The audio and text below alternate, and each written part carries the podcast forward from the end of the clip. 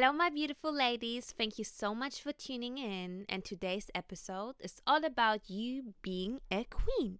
Yes, honey, you are a queen. So act like one, okay? Let's just start with the few facts that we have to know as queens, okay? Don't let a man disrespect you. And I mean that, okay? We never let men and women disrespect us. Because at the end of the day, we learn how to give respect and we want the same. We want to receive the same respect that we give. Okay?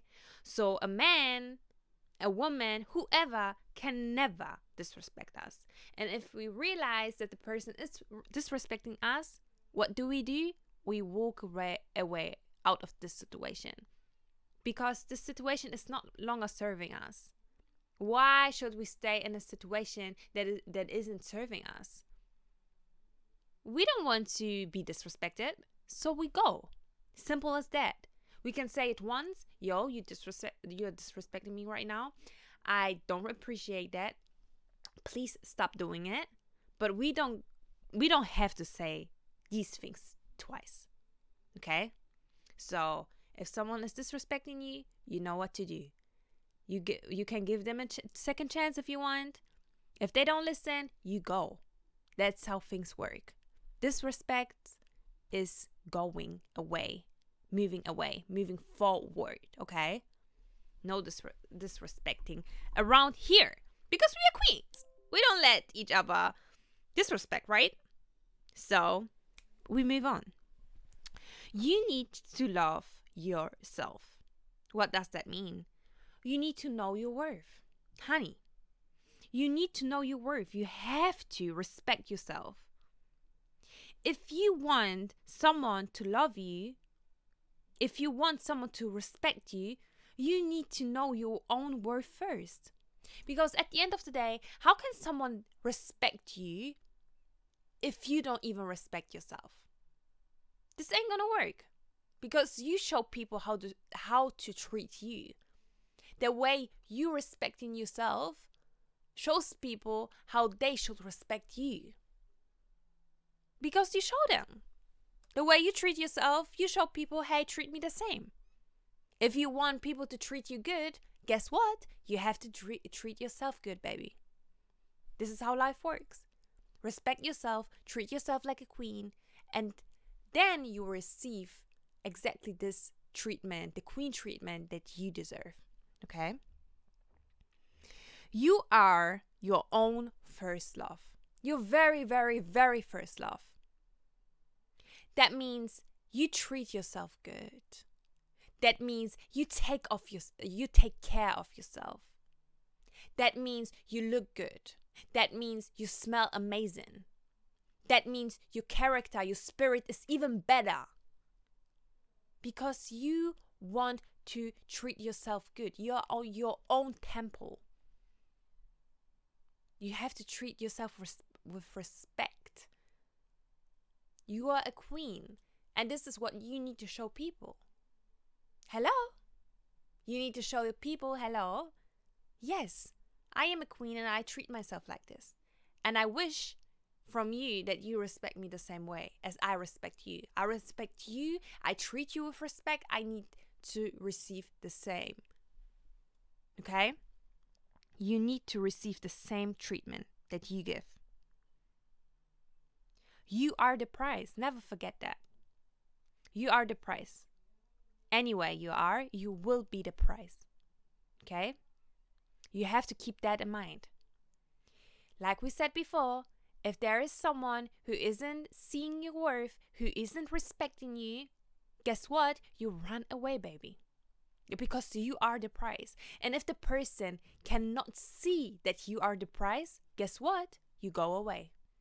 Because there will somebody who is going to see the worth in you. There will be somebody who's going to see the price in you.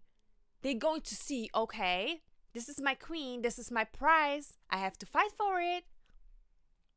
I have to put in the work because you treat yourself that that way. You treat yourself good, and every man sees that, and every man needs to feel it. wow, this woman treats herself really good. This woman knows her worth. This woman is respectful towards me. This res- uh, this woman can talk with respect. This woman gives me so much. This woman brings so much to the table. Not even gives me so much. this woman brings so much to the table. I need to do the same. I need to have something when I want to approach her. It's not even only about materialistic things, don't get me wrong. It's about how you respect a person, how much you value this woman that you have in your life. Okay? You are the price. Never, never, never, never, never forget that. And if any anyone wants to say you something different, don't listen. Okay? Keep that in mind. You are the price. So men have to and women have to work for you to get you. Because you know what you bring to the table. And people should everyone on this earth should know what they bring to the table. This is rule number 1. Because if you don't know what you bring to the table, you don't know what you can have from a man or a woman. You don't know what to expect. And this is wrong. Okay?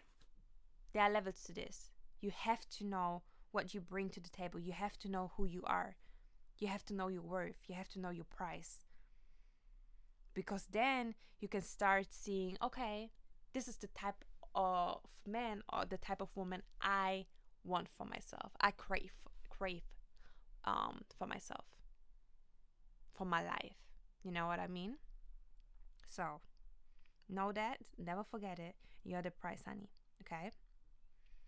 Work on your feminine energy. Wow, we hear this so often. Feminine energy everywhere.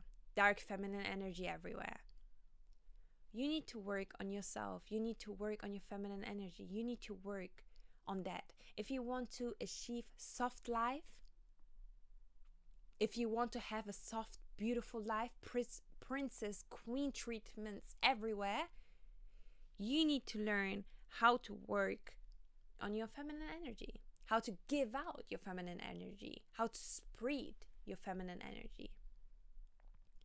For example, what I did, I actually learned it through TikTok. I learned it through books. Okay. There are a lot of things. I will um I will type it in in the bio. Um, some book recom- recommendations um, that I can give to you um, that you can read if you want to when you want to work on your feminine energy. Okay, do that seriously. It will all pay off. You want a soft life? Work on it go and get it. This is how you would get it, okay? And the last thing that I wrote down on my notes today fall in love with elevating. What does that mean? You will always grow. You will always grow. And you have to fall in love with the process. You have to fall in love with the process of growing, growing and elevating because you don't want to stay in the same place.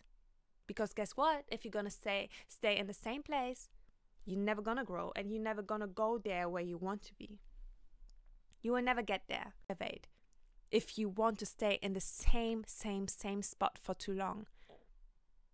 You have to actually fall in love with elevating, with growing, with moving forward if you finally fall in love with this process, you will see life will get so much easier for you. Because you will see, wow, I need this challenge now. I need this challenge now to change my life. You're gonna see failures and you're gonna see um, disappoint disappointments differently. You're not going to look at them, oh man, why is this happening to me again? No, you're gonna see, okay, this situation came because this situation wants to teach me something. God tell me, or whatever you believe in, what do you want to tell me with this difficult situation right now? What can I learn again? How can I elevate with this situation? Okay? You have to fall in love with this process. When you're gonna fall in love with this process, trust me, wow, you're gonna love life. you're gonna love life. Life is gonna be worth living again, okay? Get into that. Seriously, get into that. Don't stay in the same, same, same point in your life. This is not how you will end uh, reaching your uh, your goals. Okay. And you know, we are all about growth and reaching our goals here. And this is how you will do it. Thank you so, so, so much for tuning in again. And I see you next Wednesday. Okay. Thank you so much. Have a nice day. Bye.